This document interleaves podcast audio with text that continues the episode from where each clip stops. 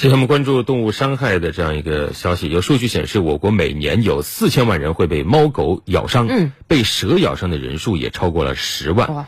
国家卫生健康委近此呢，近日也是对这份数据表示，我国出台动物伤害救治标准非常有必要。我们详细专家。介绍，近年来我国饲养宠物的人越来越多，被动物伤害的人群也逐年增加。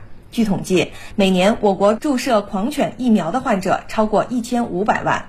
除了宠物猫、宠物狗以外，蛇、胡蜂、海蜇等动物也经常会给人造成伤害，严重的会导致残疾甚至丧命。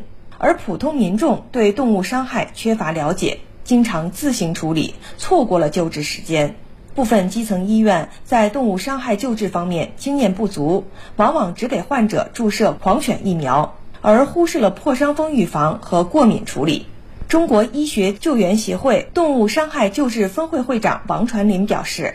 我们现在动物致伤那么频繁，但是我们国家没有动物伤害以后治疗的一个标准。如果是被猫狗咬伤，其他的野生哺乳动物咬伤，我们要考虑狂犬病的问题；被蛇咬伤，我们要考虑中毒的问题；被其他的节肢动物咬伤，我们除了考虑中毒问题，我们还要考虑过敏的问题。当然，所有动物咬伤。我们都要正确预防破伤风。为了规范动物咬伤的一个流程，我们制定了动物伤害的标准。